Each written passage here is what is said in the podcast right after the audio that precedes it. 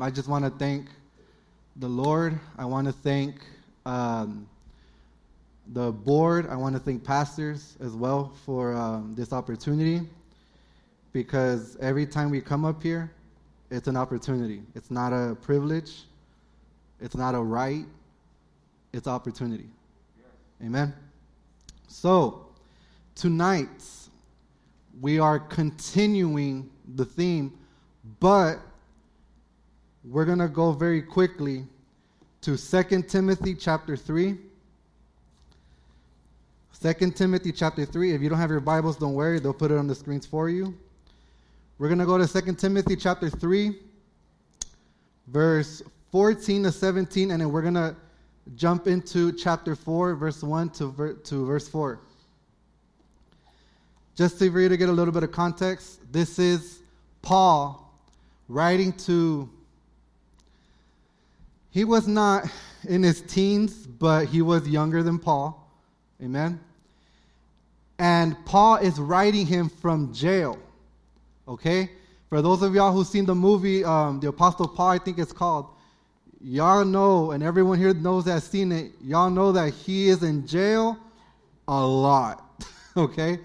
And in from a prison cell, he is writing to Timothy, who is a young pastor of a congregation. But it's very interesting. Let's find out why. 2 Timothy chapter 3 verse 14. This is what it says.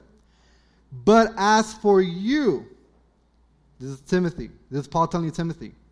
But as for you, continue in what you have learned and have firmly believed, knowing from whom you learned it and how from childhood, listen to, the, listen to this verse, and how from childhood, from childhood, you have been acquainted with the sacred writings from childhood. Okay? Which are able to make you wise for salvation through faith in Christ Jesus. This is a famous verse. All scripture, everyone say all scripture. All scripture is breathed out by God and profitable for teaching, for reproof, for correction, and for training in righteousness. That the man and the woman of God may be, look at the three things complete, equipped for every every good work. Now let's jump to chapter 4. This is Paul still talking to Timothy. I charge you in the presence of God and Christ Jesus, who is the judge, the living of the living and the dead, and by his appearing and his kingdom. Preach the word. Be ready. What is he telling them? Be ready. In season and out of season. Let me, I'm going to read that verse again. Be ready in season and out of season. Reprove, rebuke, and exhort with complete patience and teaching. For the time is coming when people will not endure sound teaching, but have itching ears they will accumulate for themselves, they will bring in for themselves teachers to suit their own passions and will turn away not the teachers, the people, from bringing those teachers in. They will turn away from listening to the truth and wander off into myths or legends or false teaching. So, before we introduce the topic for tonight, we're going to watch a very quick clip, which is, gonna, which is going to basically kind of get our minds rolling and into the, to what we're going to talk about tonight. Amen? So, roll the clip if you're ready, brother. Thank you. And as I was prophesying, there was a noise, a rattling sound, and the bones came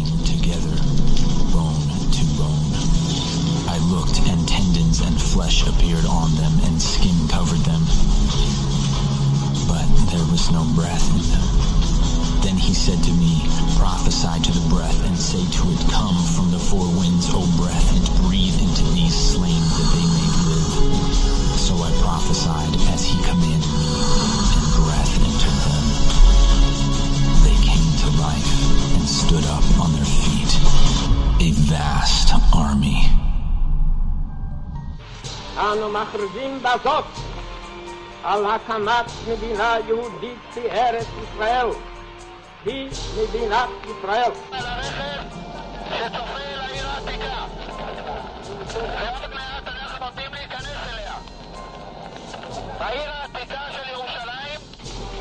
הר הבית בידינו, כאן תלמיד, הר הבית בידינו. רות וצריף קיבלנו, כל הכבוד, כל הכבוד.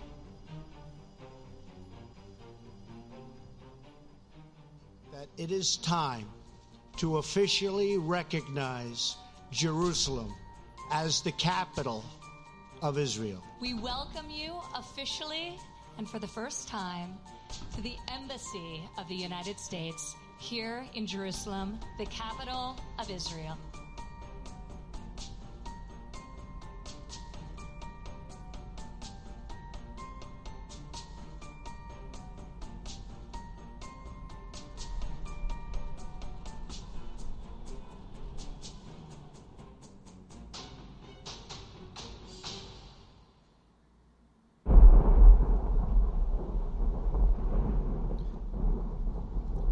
So, as you see from the And as I was from the film, tonight we're going to talk about changing the way we think of prophecy. You might say, well, Gio, we live on this side of the world. I'm 16, 17 years old. Why do we got to learn about this? We're going to talk about why in a little bit. Amen? So, tonight we're going to go into three misconceptions because look at what happens. In the verses we were reading before, Paul is explaining to Timothy that false teachers are going to start coming. And guess what? A lot of them are not from here. Believe it or not. You know, you know where a lot of more false teachers come out of? Instagram, TikTok, Snapchat, Facebook, YouTube and they start saying some, some really crazy, weird things. And even in the church, and when I say church, I'm not talking about logos, I'm talking about the church in general, okay? In general terms. In the church, there have been some misconceptions, there have been some misinformed assumptions, if you want to call them, on certain prophetic topics. And what happens is that with God's guidance tonight, we're going to go through them very quickly. We're just going to go through three out of all of them. But these three, I think, are, when I was praying, the Lord was putting this on my heart because these topics are not even talked about, believe it or not, in Christian schools. I went to a Christian school. I know what I'm telling you. And if Christian schools are not talking about these topics, the church better start waking up. Look at what happens. Misconception number one there's no rapture in the Bible. Are you sure? Yeah, I'm, po- I'm positive there's no rapture in the Bible. Okay. That has been a misconception in the church that has divided the church into so many separate things. Tonight, not by me, not by Pastor, not by Brother Jonathan, but by this. This. We're going to get to the bottom of it. Amen? Now, the first thing that they say about the rapture is this well, the word rapture is not found anywhere in the Bible. So, since the word rapture is not found anywhere in the Bible, then it is not true. It is just a theory that someone made up in the 1800s. Y'all, many, y'all know how many times I heard that? I heard that so many times. Look at this. First of all, the word rapture is not even a Greek word. What we have to understand is the New Testament was written in Greek. Okay? The word rapture is not a Greek word. The actual word in, in the Greek is harpazo. Let me ask you a question. How many of us have ever, or maybe we've seen the movies, or maybe we've been in the position ourselves, how many of us have ever been snatched out of harm's way, like in a blink? I know I have. Okay. Look at this. The word harpazo in Greek, you know what it actually means? To snatch something away by force, out of harm's way. For example, I'm going to put a little scenario for you so you guys can understand what I'm saying. Say you guys are basically, you know, you're driving, or maybe, you or let's put it this way you're walking across the street, and from far, far, far away, you see a car coming like this, especially for y'all who drove in on South here, you know how fast they drive here. So, like this, and you're right here and you're crossing, and you literally stop and you look at the car coming, and you're like a deer in headlights. You're like, and you're not moving. But somebody comes and snatches you out of harm's way so the car will not hit you. That's what the word means. So you can get a picture in your head. Now, here's another assumption that a lot of Christians have made. And let me tell you this these assumptions are not just made by fancy people with, with, with doctorates in theology and Christianity and all that. No, these are actual. I've met students at my school that have told me these things, okay? So I'm literally telling you things that I've heard. People assume that if the rapture is not in the whole Bible, meaning Old Testament and New Testament, then it's not a thing. You don't know how many times I've heard that. And I go, okay, let's check. Let's go to the book of Genesis, chapter 19. This is a very famous passage of scripture. But before we read it, let me just explain to you something real quick. One of the biggest things about reading the Bible is how you interpret it. Let me say that again. Anybody could pop a Bible open. Anybody can. It's the way you interpret it that will make you or it will break you. Okay? Now, in biblical interpretation, there's what's called parallels. You guys know what a parallel is? It's two things. They look alike, they sound alike, they walk alike, they talk alike. Right? That's what parallel is. Now, let's go into Genesis chapter 19. This story is the story of Sodom and Gomorrah. I think we all know the story already, right? Basically, long story short, God is going to destroy Sodom, He's going to destroy Gomorrah, but something happens before the destruction. Let's look at what happens. At dawn the next morning, the angels became insti- um, insistent. Sorry. Hurry, they said to Lot. Take your wife and your two daughters who are here Get out right now, or you will be swept away in the destruction of the city. Let me read that again. Or let me read this part. Remember this part. Get out right now, or you're going to be in the destruction. Next verse. When Lot, look at what happens. They literally tell him to get out. And look what happens. When Lot still hesitated, the angels, remember this word, seized his hand and the hands of his wife and two daughters and rushed them out to safety. Listen, outside the city.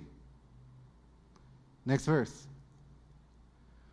When they were safely out of the city, one of the angels ordered, Run for your lives and do not look back or stop anywhere in the valley. Remember, this. Escape to the where? To the where? Remember that. Or you will be swept away. Next verse. Oh no, my Lord, Lot begged. Next verse.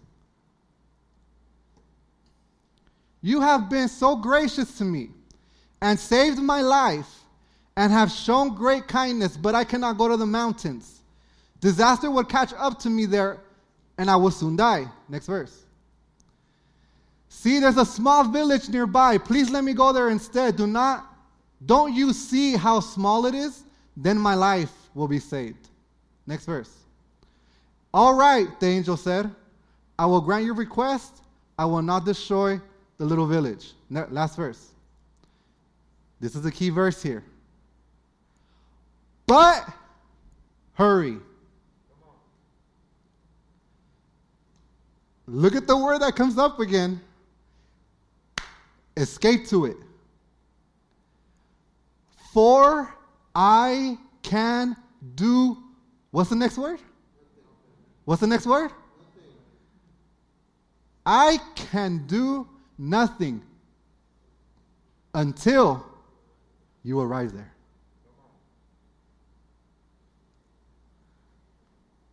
I'm going to read last verse again. Escape to it, for I can do nothing. I can. Who's the, who, who was the people talking here? The angels. Remember, those angels walked into Sodom and saw how wicked it was. Those are the same angels. Now, look at the key phrases here get outside, escape. We can't not do anything to those cities until you get out.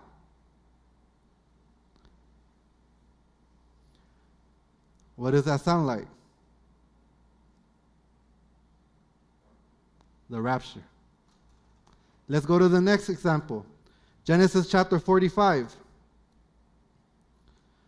Genesis chapter 45, verse 1 to 3. If you don't have it, I could get it from here. There you go. Thank you. Before we read, let me just give a little bit of context because this story is a little long. Who remembers the story of Joseph in the book of Genesis? He gets sold into slavery by his brothers, okay? talk about a sibling rivalry, uh, a sibling fight, right? They, he gets sold into slavery in Egypt by his brothers, and then look at what happens. While he's in jail for no reason, supposedly he sexually assaulted Potiphar's wife. She lies about it, makes him go to prison for years for no reason. But in the middle of that prison cell, what happens? He meets this, this, this, this, uh, this baker and this cupbearer to Pharaoh. He interprets their dreams. They actually happened. One got killed, another one got restored to power, or to position, I should say. And look at what happens. He told the cupbearer, Hey, Remember me when you go to Pharaoh so I could try to get out of here. He did not remember Joseph.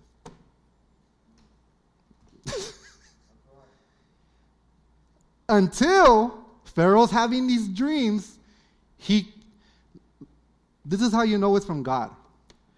Nobody can interpret it except him.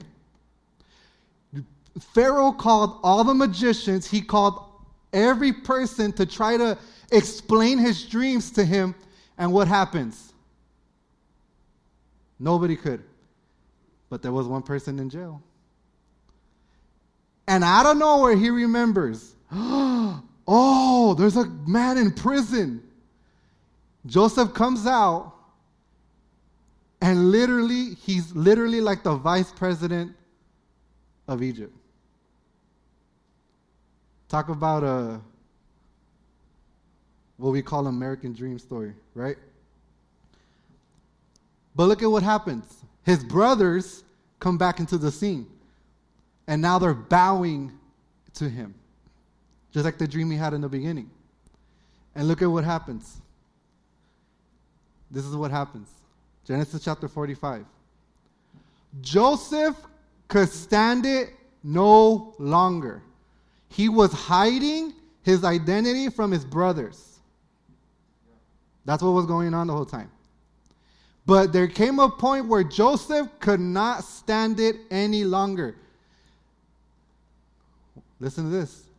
There were many people in the room, and he said to his attendants, Out, all of you. So he was alone with his brothers when he told him them who he was. Verse 2. They broke down and wept. He wept so loudly the Egyptians could hear him. Remember, the Egyptians got they got kicked out of the room. And word of it quickly carried to Pharaoh's palace. Next verse. I am Joseph, he said to his brothers. Is my father still alive? We'll stop right there. Look at the key phrase here. He made every Egyptian in that room, in that palace, get out. What's the word I just used? He told them, get out. He told them to leave. When he tells them to leave and they left, that's when he said, I'm your brother. Before, listen, like we said, there's parallels. Amen? There's parallels. Before Jesus reveals himself in the second coming, there's going to be a group of people getting out. What does that word get out? Rapture. Right here. it's right here. Before Jesus reveals himself, just like Joseph did to his brothers, there's going to be an exit. And here's the funny part. Think about this. Joseph did not marry a Jew. Did you guys know that? It's in the Bible. Joseph did not marry a Jew. He married an Egyptian. His kids were half Jew, half Egyptian. Predominantly, right now, as we are, as uh, we're here, the church in general is a is Gentile. If you don't know what Gentile is, those are non-Jews. So let me ask this question: How many Gentiles do we have here? I mean, that we know of, because there's some. I mean, you never know. The Jews were dispersed everywhere. You never know.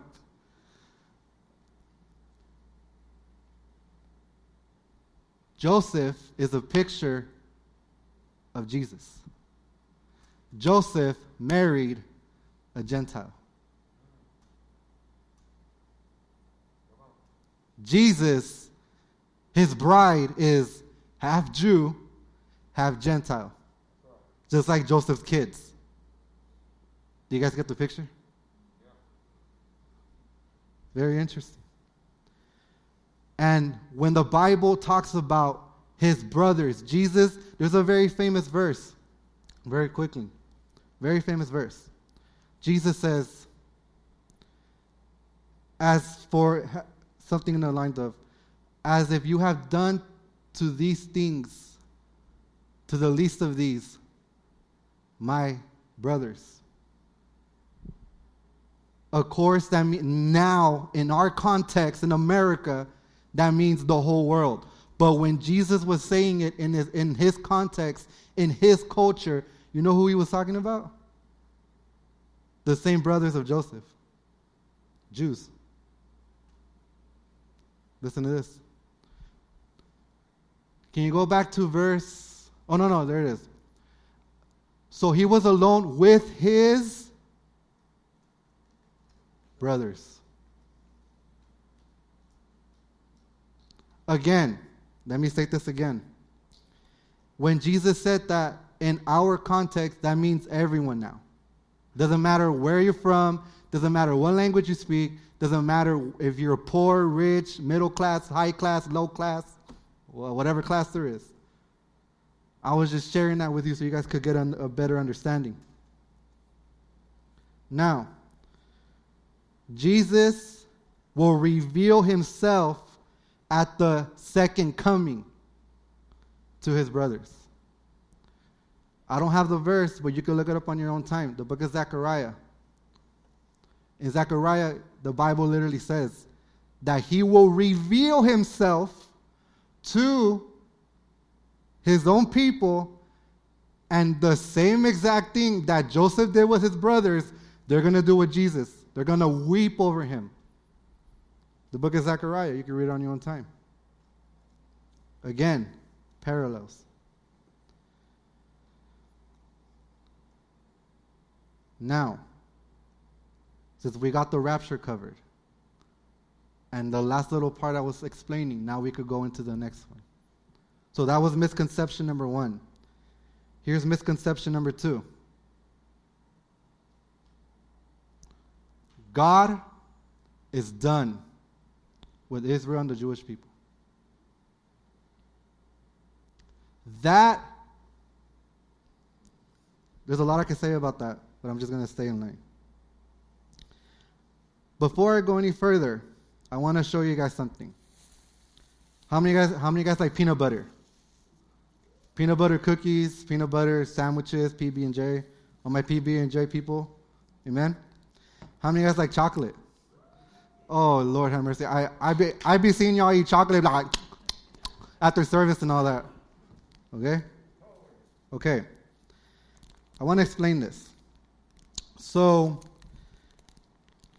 there was a kid in a candy store. And I'm not gonna do it in front of you guys. I'm just I just have it I just have it open, okay?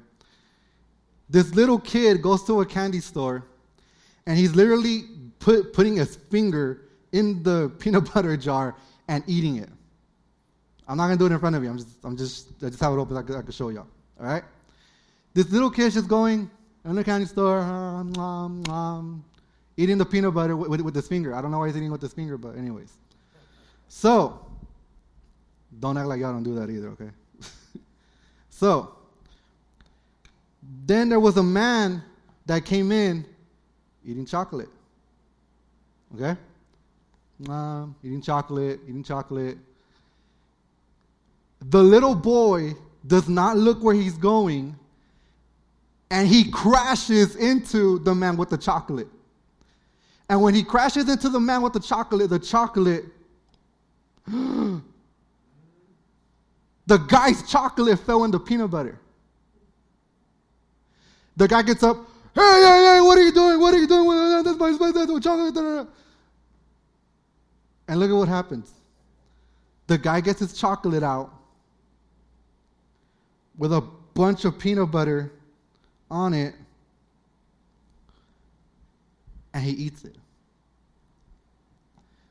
When he eats it, his eyes grow huge, and he goes, This is the best thing I've ever tasted. Why didn't anyone ever think about this way before? So, And if you don't know, that was actually a commercial for a very famous brand of chocolate, Reese's Pieces. What happens?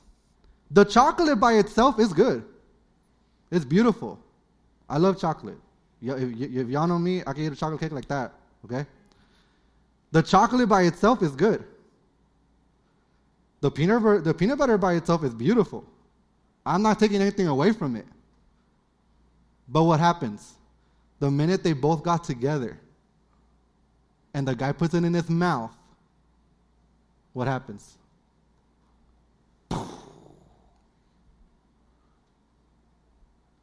Why didn't everyone ever think about this? And that's where Reese's Pieces got invented. Now,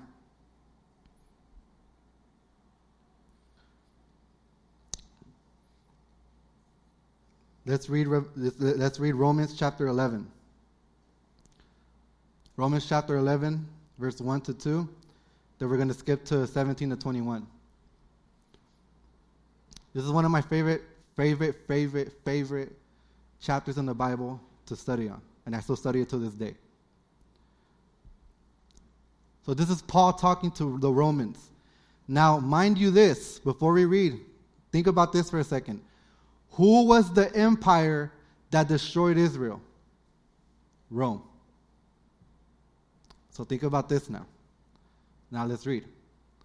I ask then, this is Paul talking to the Roman church. Has God rejected his own people? Who is he talking about here? He's not talking about Gentiles. The nation of Israel? Of course not. Period. I myself am an Israelite, a descendant of Abraham and a member of the tribe of Benjamin. No, God has not rejected his own people, whom he chose from the very beginning. Do you realize what the scriptures say about this? Elijah the prophet complained to God about the people of Israel and said, Next verse, please. Lord, they have killed your prophets. They tore down your altars. I am the only one left. And now they are going to kill me too. And what does God reply? Next verse. And do you remember God's reply? He said, No. I have 7,000 others who have never bowed down to Baal. Hashtag remnant rising. Oh, remember, a remnant is not a huge group. A remnant is not a huge group. When the times get closer and closer, God's going to start shaking and he's going to start, uh, um, uh, I forgot the word, but shaking basically to see who's going to hang on and who's going to let go. Can we go to verse uh, 17? 17 to 21. Listen to this. Listen to this. Listen to this. If you're writing notes, if you're taking notes, take note on this. But some of these branches from Abraham's tree, some of the people of Israel, have been broken off. Who, who was broken off? Jews. But now watch this. But you Gentiles who were branches from a wild olive tree have been what? Grafted in. So now you also receive the blessing God has promised Abraham and his children, sharing in the rich nourishment from the roots of God's special olive tree. Next verse. Uh oh. Paul's not, before we read this, Paul's not talking to Jews. He's talking to Gentiles. Look at what he says. But you must not brag about being grafted in to replace the branches that were broken off. You're just a branch, you're not the root. Keep going. Well, you may say, those branches were broken off to make room for me. Yes. But remember, those branches were broken off because they didn't believe in Christ. And you are there because you do. So do not think highly of yourself. Uh oh. But fear what could happen. Next verse. For if God did not spare the original branches, he won't spare you either.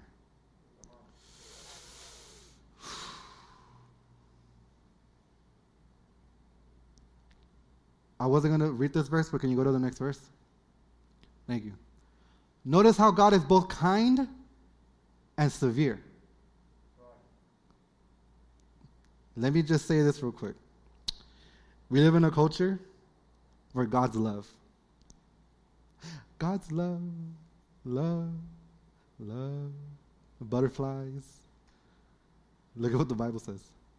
Notice how God is both kind, He's loving, He's patient, but also severe. He is severe toward those who disobeyed, but kind to you if you continue to trust in his kindness. But if you stop trusting, you'll also be cut off. What is Paul saying here? this letter, long story short, and it's three chapters, it's 9, 10, and 11. You can read it on your own time. In the beginning of this, uh, of this letter, he's telling the Gentile church in Rome, hey, Israel messed up. Can't hide it. It's all over the Old Testament. Israel messed up. God kept calling, he kept calling, and he kept calling. He brought prophets and he brought disasters to get people's attention. Yes, God can do that. COVID. He did it all. Not to kill them, but to call their attention. Like I said earlier, sometimes you go through the fire, but He protects you. He did all that. Some followed, and some didn't. He also explains how Israel missed their calling in general, as a whole country. They missed their calling. My dad preached about this when he was doing his whole series on angels. Remember the three groups? There were different groups that God selected. Hey, I'm going to give you this opportunity. That person messes it up, he, God gave it to another person. That person messed it up, God gave it to another person. But the plan kept going. The plan never stopped. So, this belief, can you go back to the slide, brother? This belief, I'm going to tell you right now, is from the pit of hell. Because literally, the Holy, the Holy Spirit, remember we, remember we read in the beginning, the every single word, every single verse in the Bible is what? It's God breathed. So it's not Paul saying this, it's God through Paul saying this. What does he say? I ain't done with them. And if you think, and let me tell you, I'll, I, am going to be, can, can, I be honest with y'all for, for, for a couple of seconds? Can I be honest? Christian schools have that mentality now.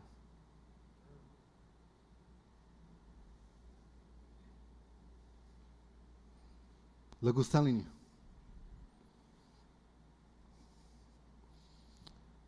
I, am not going to name drop, but I know some. Some, not one, some. Why? Because not every Christian believes that. Now, let me explain this. If you're not born into a Jewish family, stay that way. God did not put you in a Jewish family, He didn't put you in one. If you are a Gentile, stay a Gentile. You don't need to become a Jew. As a matter of fact, Paul actually went against those people in the New Testament that were telling the people, these, these, these, new Christians that, that, that, that, were coming into the fold, he was telling them, you know, the, these, these, um, these group of people were, were, were basically telling them, you got to do this, and you got to do that, and da da da and you got to do, you got to follow these laws, you got to do that. And Paul's just like, bro, chill out. I mean, in Cali terms, chill out. You don't need to follow all that no more. Why? Because Jesus did it for you. That's what Paul, and he's basically saying. But, again,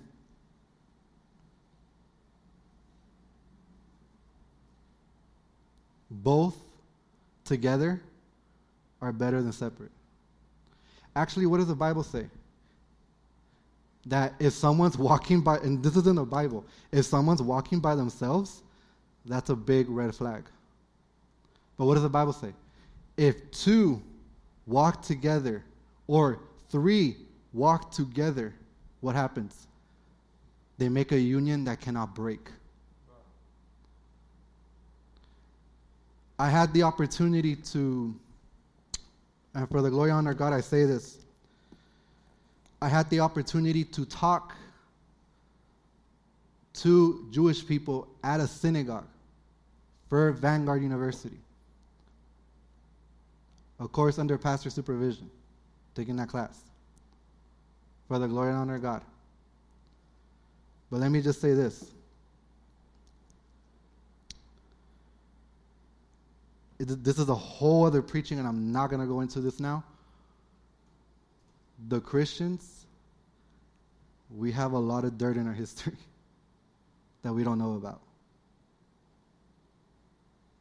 Take go on your own time and look up church history. You'll see what I'm talking about. And the reason why I say that this belief is from the pit of hell, you know why? It's because of this belief, Jews have killed Christians and Christians have killed Jews for thousands of years over that thought. You Christ killer.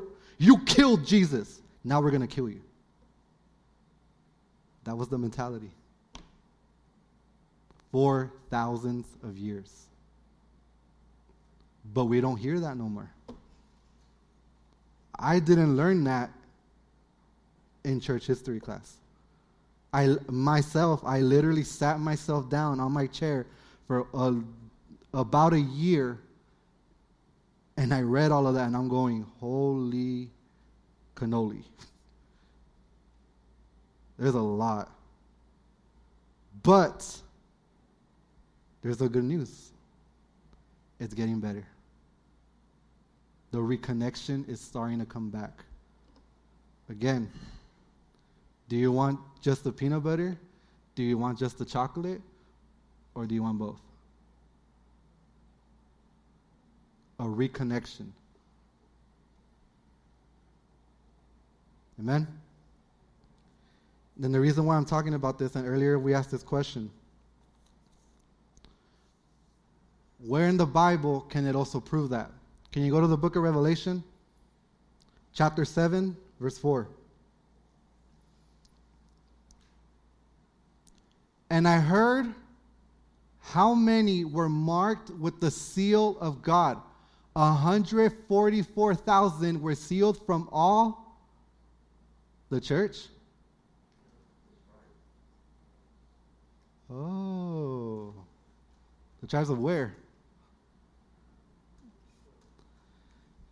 And no, look, Pastor's been doing a beautiful, amazing job on Sundays talking about Revelation. Okay? So, Pastor, I'm sorry que, lo, que le voy a adelantar un poco.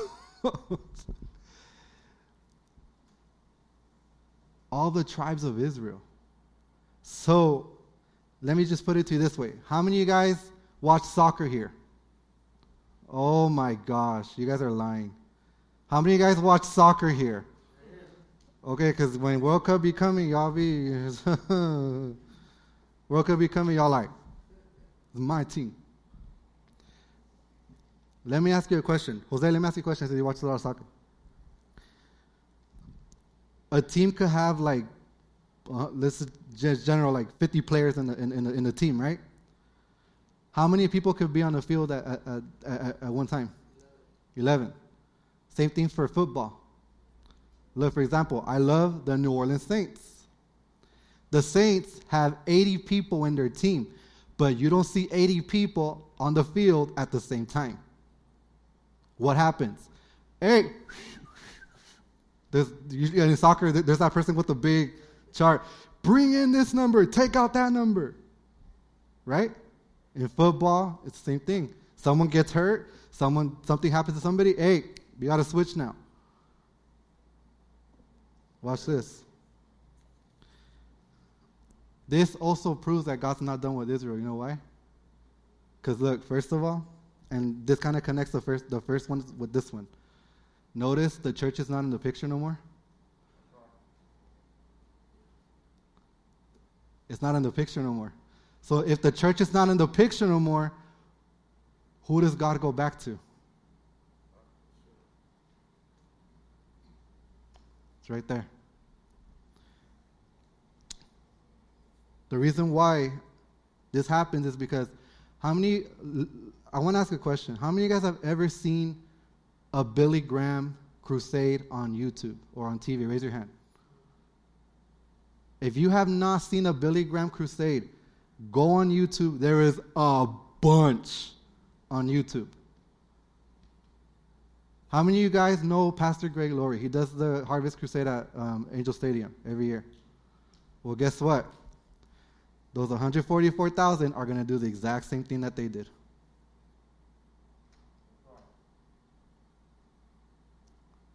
So when a Christian comes and says those says this second misconception, you can literally now prove it from the Bible that it's not true.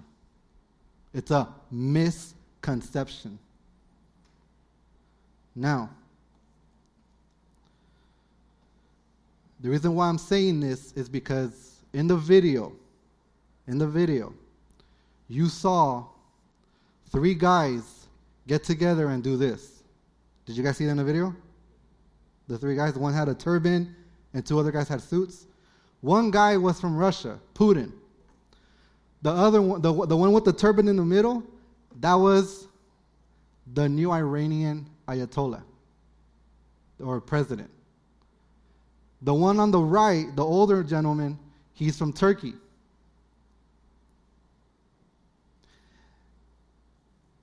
What's going on with Russia right now? Hmm, I don't know. What's going on in Turkey right now? Hmm, I don't know. Prophecy is literally happening in front of your eyes. And the reason why I the reason why I'm bringing this up is because Biden's administration right now as I'm speaking, right now as I'm speaking, they're trying to revive a deal that President Obama signed with Iran. Right now. They're trying to revive it. They're talking to Iran. And guess what? How many of you guys, don't raise your hands, okay? Just show me with your eyes. How many of you guys pay taxes here? Blink if you do. Thank you. Thank you. Okay. For those of you who pay taxes, listen to this. Part of, of this little deal that's trying to get revived has to do with your money that you just pay taxes. Iran is about to get a little gift of $3 billion. $3 billion. Not a million B. and that's tax dollars. And in this deal that they're trying to revive, let me just let me just paint this little picture for you. Iran does not like America, and Iran does not like Israel. They literally chant, literally, li- like it comes out of their mouth death to America and death to Israel. All the time. All the time. And that's the that's the deal that Biden is trying to revive. So that a country, well, let me say this. I I, I want to put this this little difference. It's not the people. Okay? I have Iranian friends that they live here but they they don't like their government. It's not the people. I'm talking about the the the government basically, just like here. Their government wants to make a bomb and as of right now there are if there was 10 steps, they're already on step 9. They have the ingredients. All they need now is this deal. And that's the U.S. government. The same U.S. government who just went to Israel two months ago. Oh, yes, I love Israel. Oh, yes. Oh, yes. Hello, hello, hello, hello, hello, hello. Same guy.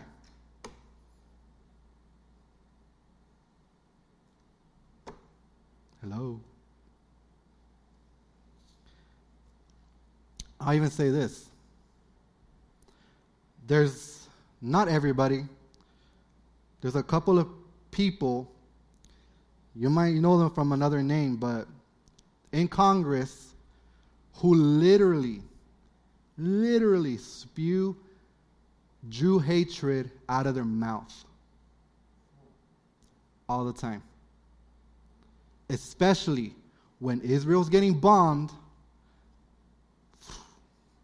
comes out of their mouth. Let me just make this very clear. If this deal is signed, if, I didn't say when, I said if it is signed, America's in big trouble.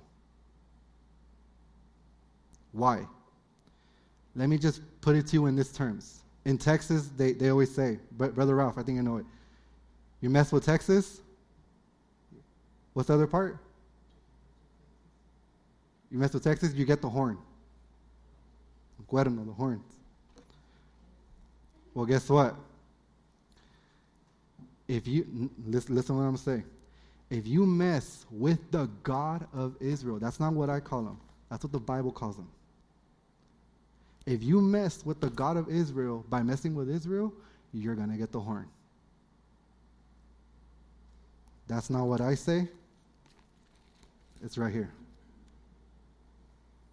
Not because of who Israel is. Israel's not perfect. Israel's not perfect. Just like America's not perfect. It's because of who God is. And if I remember my Bible correctly, God's jealous for his name. remember that little commandment? Do not take the name of the Lord in vain. Because guess what? Back in the Bible days, a name was also what? Your character. When you mess with the character of God, you're going to get the horn. That's not what I said. It's Genesis chapter 12, verse 3. For those who bless you, I will bless. For those who curse you, I will curse. That word curse in Hebrew actually means, hey, Abraham, if anyone tries to bring you or your descendants to your knees, I'm going to bring that person to their knees. Genesis chapter 12. Read it on your own time. And last time I checked, that promise is not over.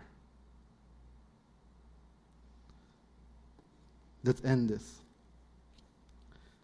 Oh, before we end this, let me also say this really quick. I was in the hospital last year at the time where Israel got bombed with 4,000 rockets. For those of you guys who have me on Instagram, God gave me the energy, God gave me the strength to go on, on, on Facebook Live and Instagram Live to go, y'all need to pray for Israel tonight. Because, first of all, thank God we don't have that problem here. Where you literally have 30 seconds when you hear, you got to go run. They have that, that, they have that problem over there, and they just went through it two weeks ago. Thank God for this country. Thank God for this country.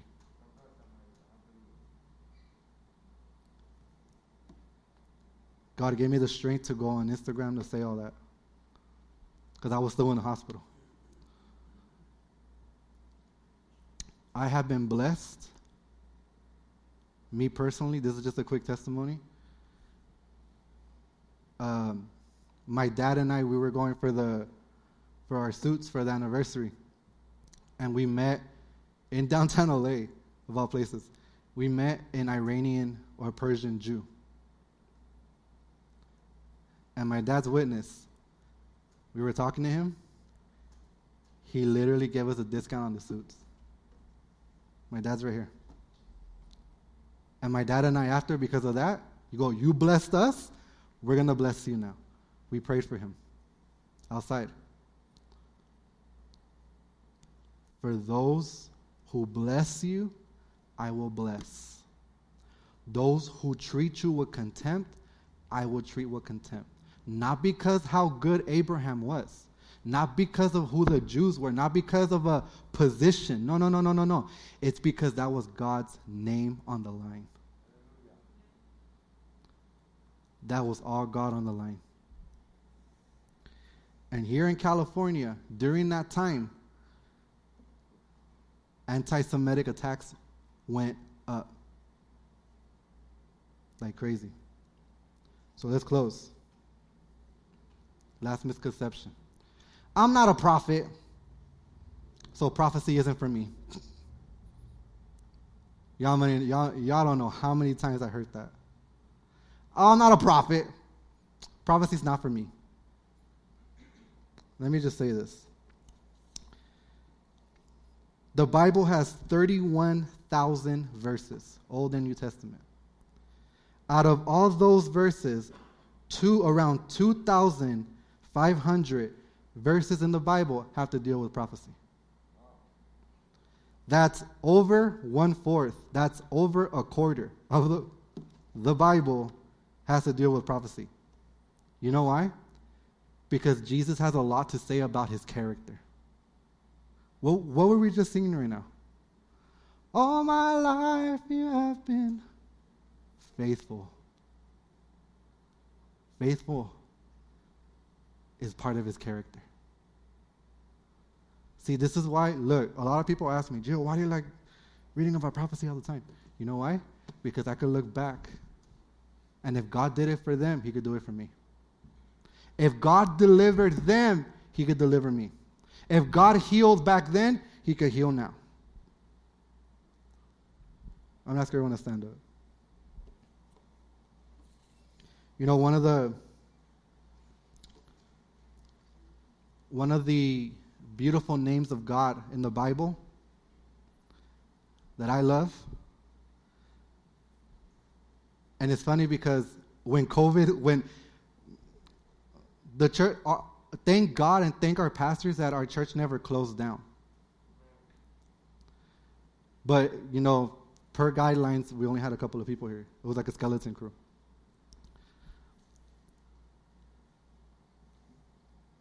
I was I, I was up here preaching, and the Holy Spirit just brought back to memory right now.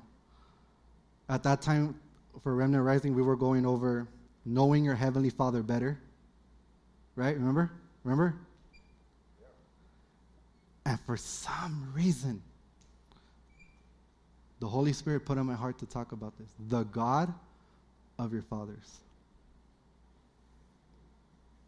And this is one of the names I love of God the God of Abraham, Isaac, and Jacob. Everyone goes, Oh, but I thought it was Israel because, you know, Jacob got a name change. No. You know what God was telling Jacob? Even in your messes, even in all your tricks, because that's what Jacob means, a trickster. You read his, read his story in the Bible. He tricked a lot of people to get his way. But even in all that filth, he's still your God. He's still your God. God could have said Abraham, Isaac, and Israel. Abraham, Isaac, and Jacob. Why? Because it's part of God's character. And when God's character is put on the line, He will show through. You know why? You know I could tell you? I'm a win- I'm a living witness. Me. I'm not talking about I'm talking about me. Myself and I. If God's name is Jehovah Rapha healer,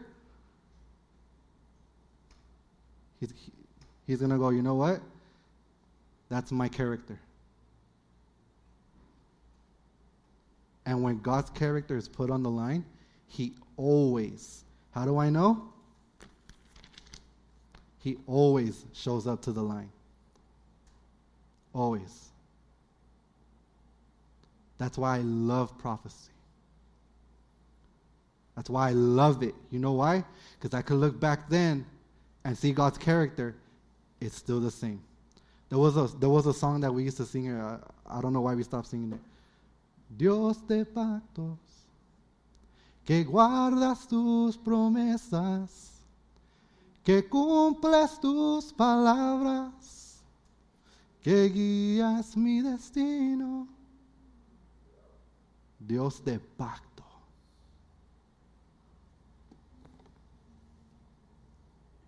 Descanso en tu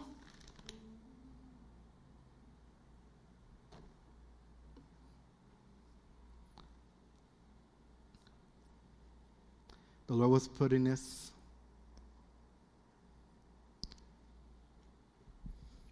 We just bow our heads.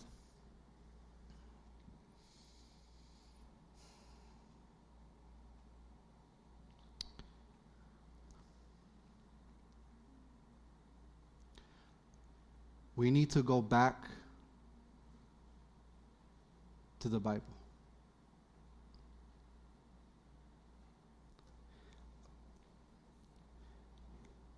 in the Bible is the recipe for revival. In the Bible, it shows you how to live and it shows you how to walk.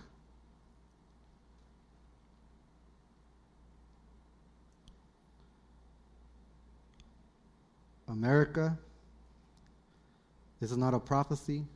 It might sound like it, but it's not. I know it's not. And when I say America, I'm not talking about America, I'm talking about the church. Reintroduce yourself. Or let God reintroduce Himself to you.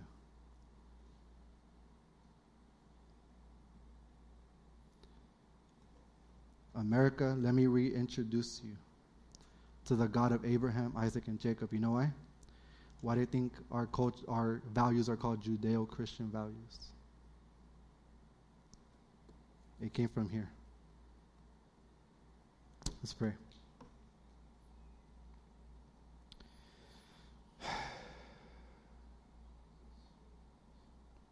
Father God, we just come before you and we thank you for this time, Lord. Lord, I'm sorry that we went a little late, but sometimes you you do things, Father. But Lord, we give you the praise. We give you the thanks because your word says that you are good. And as Psalm 23 says, we sang it earlier, that goodness and mercy will follow me all the days of my life. And I will dwell, we will dwell in the house of the Lord forever. Lord, thank you because we got to see a little bit of your character. That in your character there's no failure, in your character there's no flaw, in your character there's no nothing that can compare to it, Father. What you said in the beginning, you completed at the end, Father. We thank you for this time, Lord. In Jesus' name, everybody said, Amen. Amen. Hallelujah.